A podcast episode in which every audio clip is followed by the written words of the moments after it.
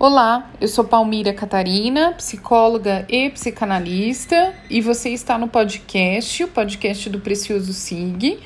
E hoje nós vamos é, começar aí uma série a respeito de contos de fadas.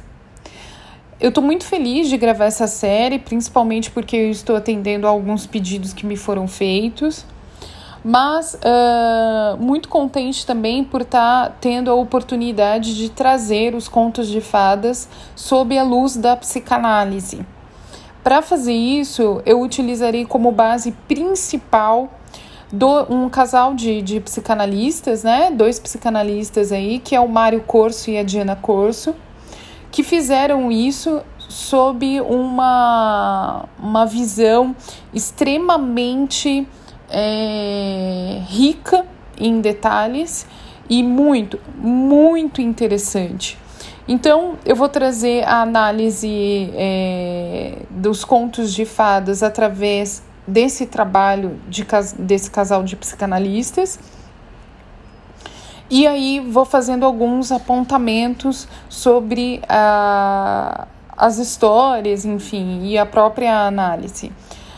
Mas uh, antes de começar, eu acho importante ressaltar que as histórias que serão descritas aqui nessa série do podcast, elas são histórias provavelmente totalmente diferentes daquilo que foi vendido para vocês em algum momento da vida, ou até da versão Disney. Isso vai ser muito diferente. Então, sinto muito caso vocês fiquem decepcionados com alguma história aí e vejam de fato a, a real história dos contos. Bom, sem mais, vamos começar o primeiro, a primeira análise, o primeiro conto de fadas, e eu vou começar por uma história muito antiga, que é a história do patinho feio. No começo havia um ovo, diferente no ninho, de uma pata. Ele era maior e de choco mais demorado que os outros. Por fim, deu origem a uma avezinha graúda, desengonçada e acinzentada, em nada parecida com seus graciosos irmãos. Seu aspecto distinto é determinante para ser discriminado por todos, inclusive pela mãe. Veja bem, nós já começamos aí a análise tratando de uma questão de rejeição maternal né, e social por conta das aparências físicas. Após se encher dos maus tratos dispensados por ela, irmãos e vizinhos, ele voou para longe desse galinheiro infernal. No lago onde foi parar, relacionou-se com dois jovens gansos, apesar da frase inicial dessa amizade ter sido: Você é tão feio que vamos com a sua cara. Né? Fica aqui entre parênteses o bullying já sofrido aí no início da vida. Mas durou pouco esse laço, pois seus amigos foram abatidos numa caçada Escondido entre os juncos, salvou-se de uma carnificina que liquidou com tudo que voava. Olha só que interessante, né? O, o sofrer do patinho feio é muito intenso desde o início de vida, baseado aí em rejeição, bullying, morte. Paradoxalmente, ele se sentiu rejeitado até pelos cães de caça que o farejaram, mas não o morderam. Que interessante esse ponto. A rejeição até da, de um ato de violência.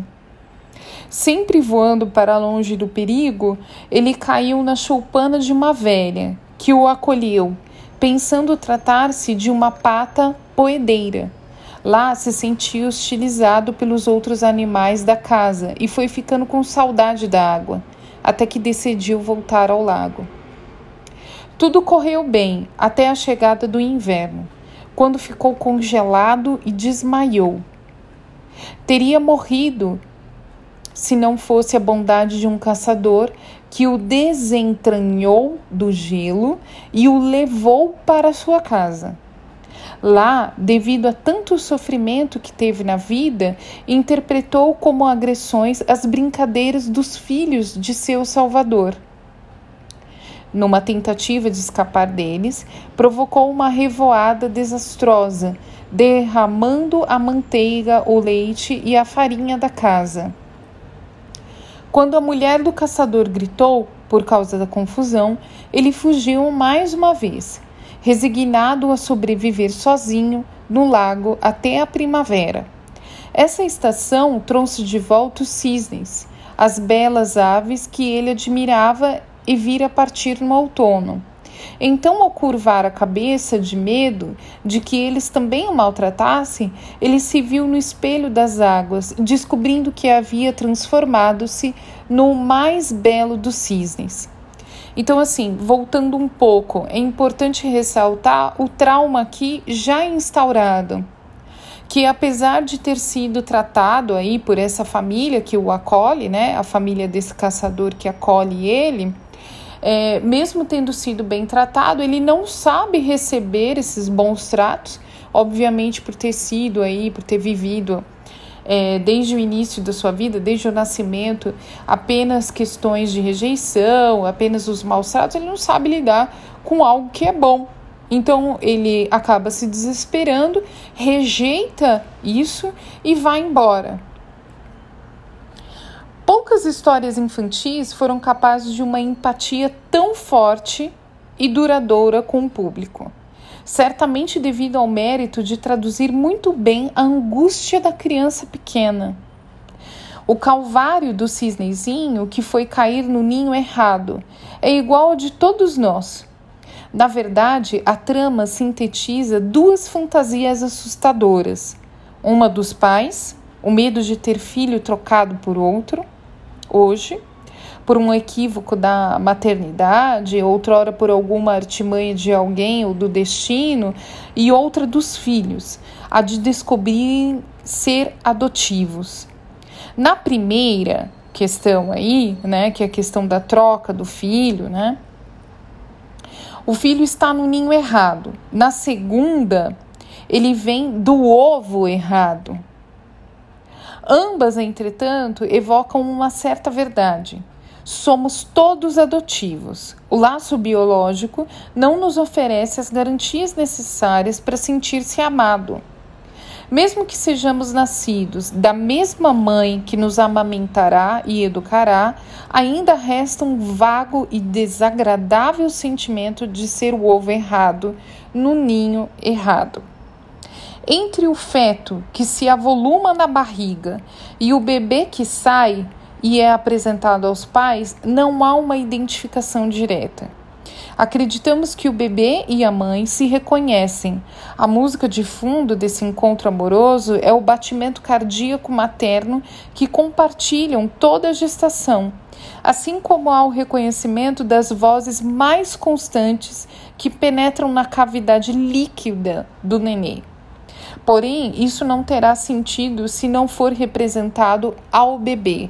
Esse ponto é extremamente importante, porque de nada vale uma maternidade aí, um processo gestacional, enfim, se não existe uma representação de toda a questão é, externa e interna para o bebê.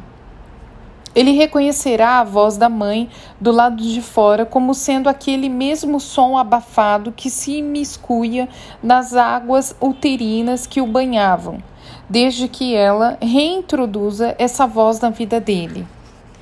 A mãe precisará conquistá-lo, falando com ele para ele conectar o som de fora com o som de dentro.